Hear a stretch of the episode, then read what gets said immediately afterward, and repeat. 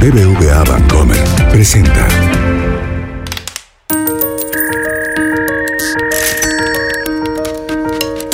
Peras y manzanas con Valeria Moy. Aceptada. Incoming transaction. Transacción exitosa. Please. Inserte tarjeta. El podcast donde la economía cuenta. Incoming transaction. Transferencia recibida. Bienvenidos a este episodio diferente de Peras y Manzanas. Transferencia.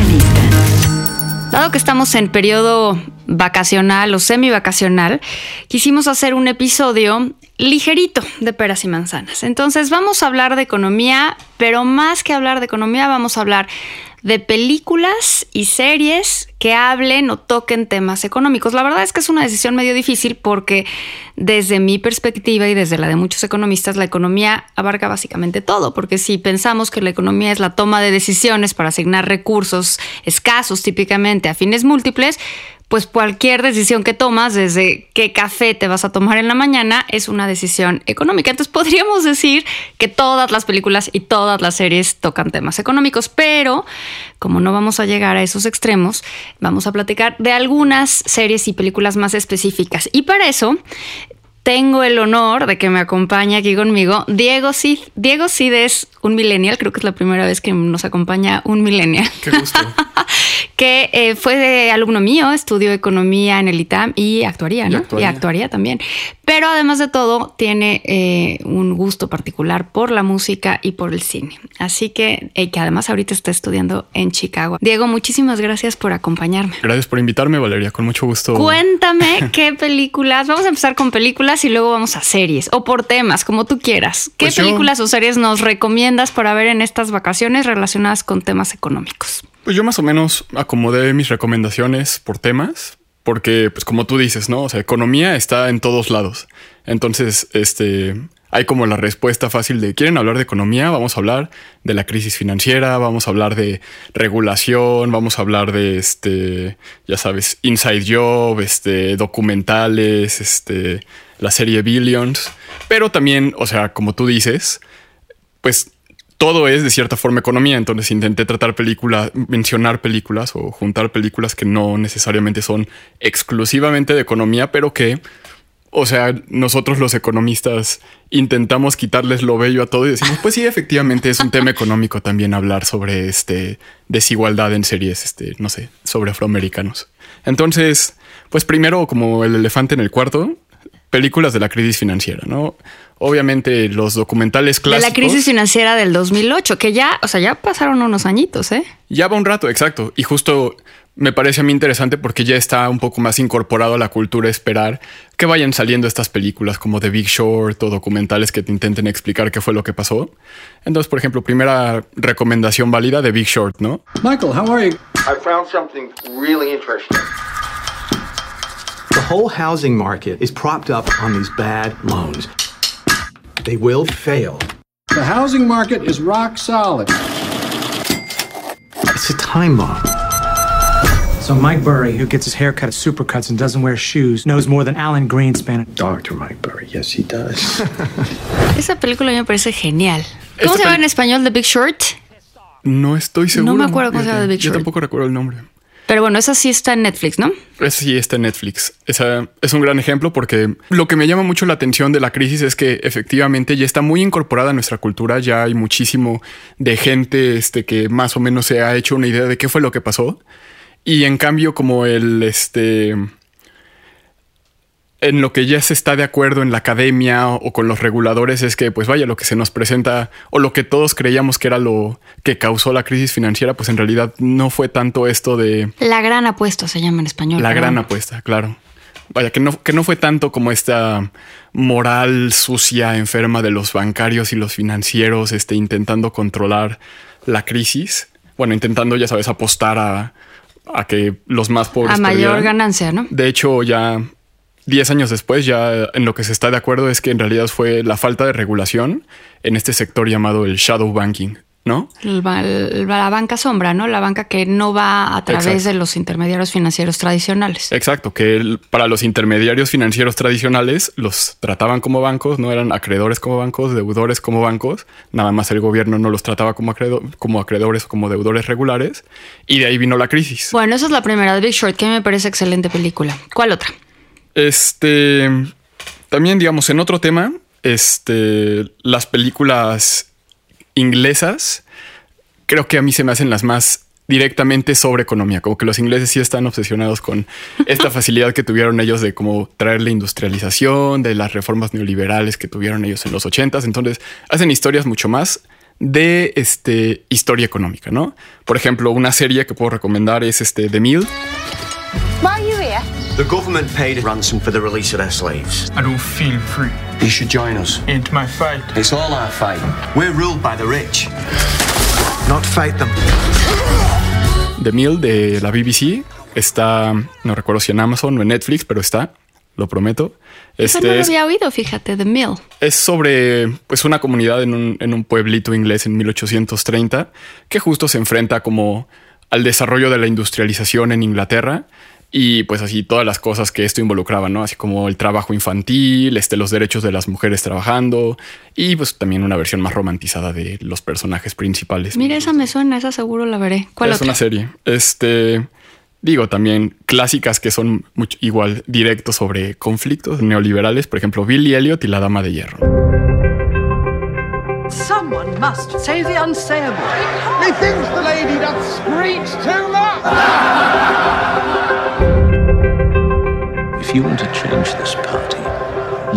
Es justo sobre todo este conflicto que hubo con Margaret Thatcher y la necesidad de cerrar los sindicatos mineros, ¿no? O sea, no le decían la Dama de Hierro en balde, así es lo que fuera necesario para implementar reformas que fueran a ayudar al país.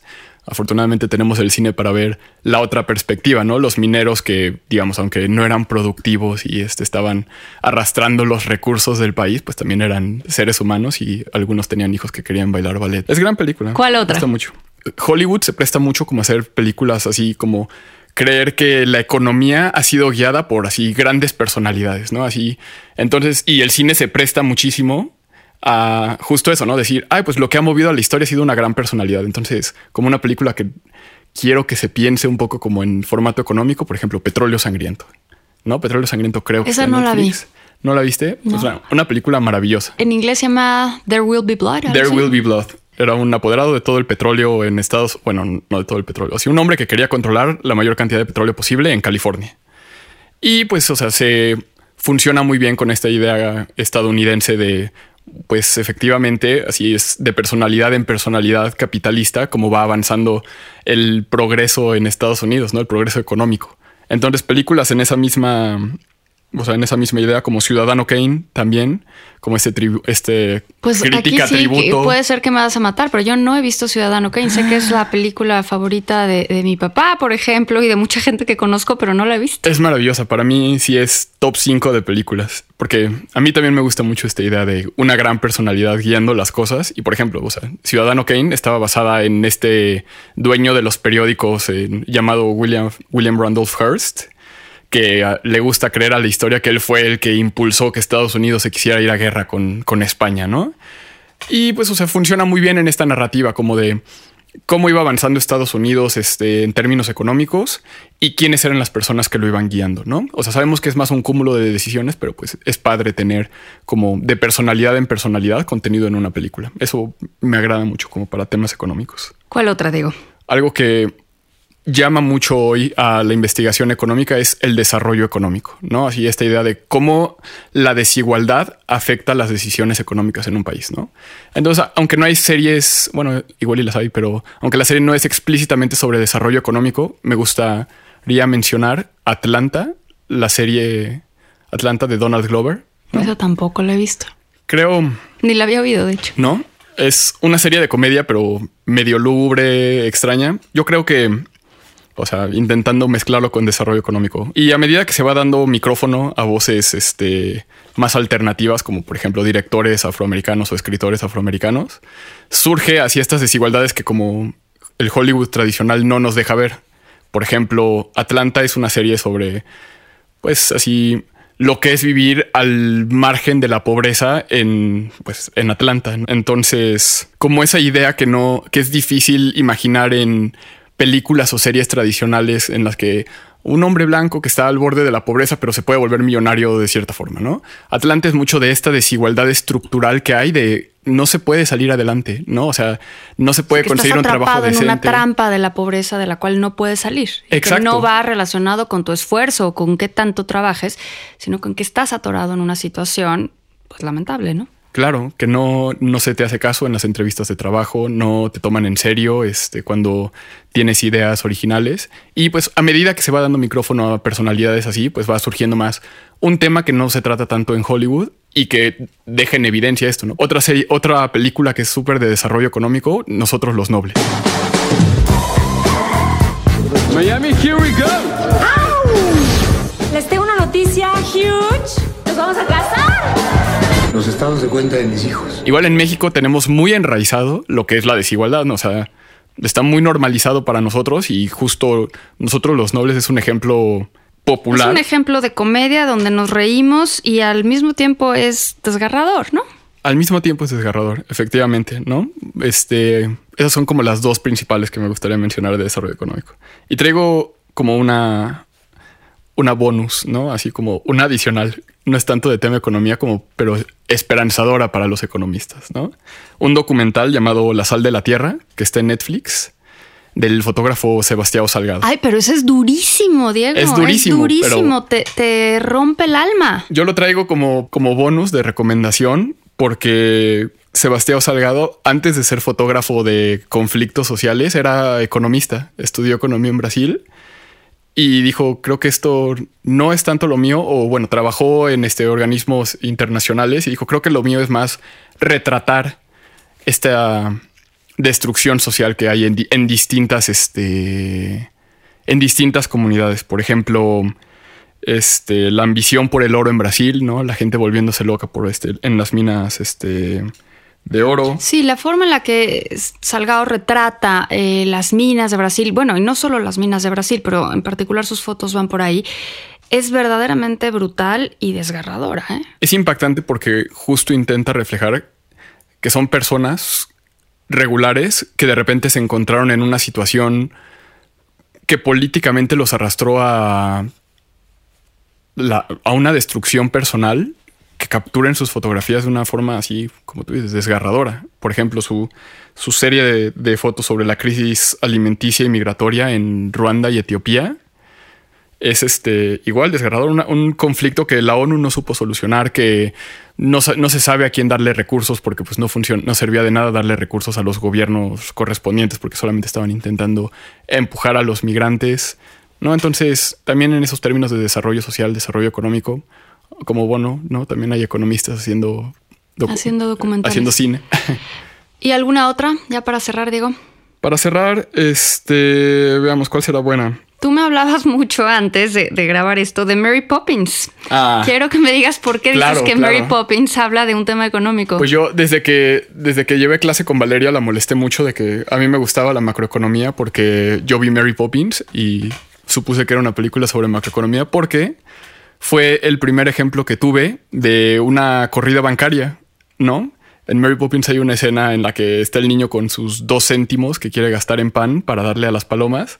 Su papá se lo prohíbe, se lo quita el banquero y empieza a gritar el niño, no me quiere dar el banquero de regreso mis dos céntimos. Toda la gente escucha, el banco no puede regresar dos céntimos, todos sacan su dinero del banco, cierra el banco, es una corrida bancaria clásica, entonces casi que se podría decir que Mary Poppins 30 años antes de que estuviera en los libros de texto ya nos estaba explicando que era una corrida bancaria y lo cual a mí me parece maravilloso, inspirador como economista. Bueno, eso puede ser después de ver la de Salgado que es durísima, a lo mejor un poquito para levantar el ánimo en estas vacaciones funcionará ver algo más ligerito como Mary Poppins. Ampliamente recomendable. Bueno, Diego, muchísimas gracias por acompañarme. Valeria, Vean algunas de estas series, algunas de estas películas. Yo a mí me interesó la de The Mill que comentabas y la de Atlanta, que esas no las tenía en el radar. Atlanta está en Netflix, ampliamente recomendada. Muy dura, muy graciosa, pero maravillosa. Pues muchísimas gracias. Hasta la próxima.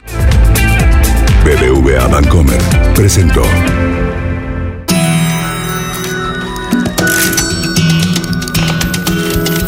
Peras y manzanas con Valeria Moy. Dirección y conducción del programa Valeria Moy. Producción, diseño sonoro y mezcla BHD Estudios Ciudad de México. Peras y manzanas pueden encontrarlo en Google Play, iTunes, nuestra aplicación Así como suena, en la página así como suena.mx y en Spotify.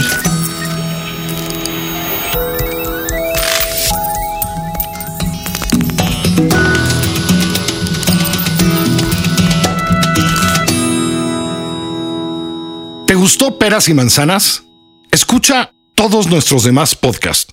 Puedes escuchar las historias que hacemos en Así como suena. Puedes escuchar la mejor música en la ruleta rusa. Puedes reírte con Gis y Trino en la chora interminable. Búscanos en así como en Spotify, en iTunes y en Google Podcast.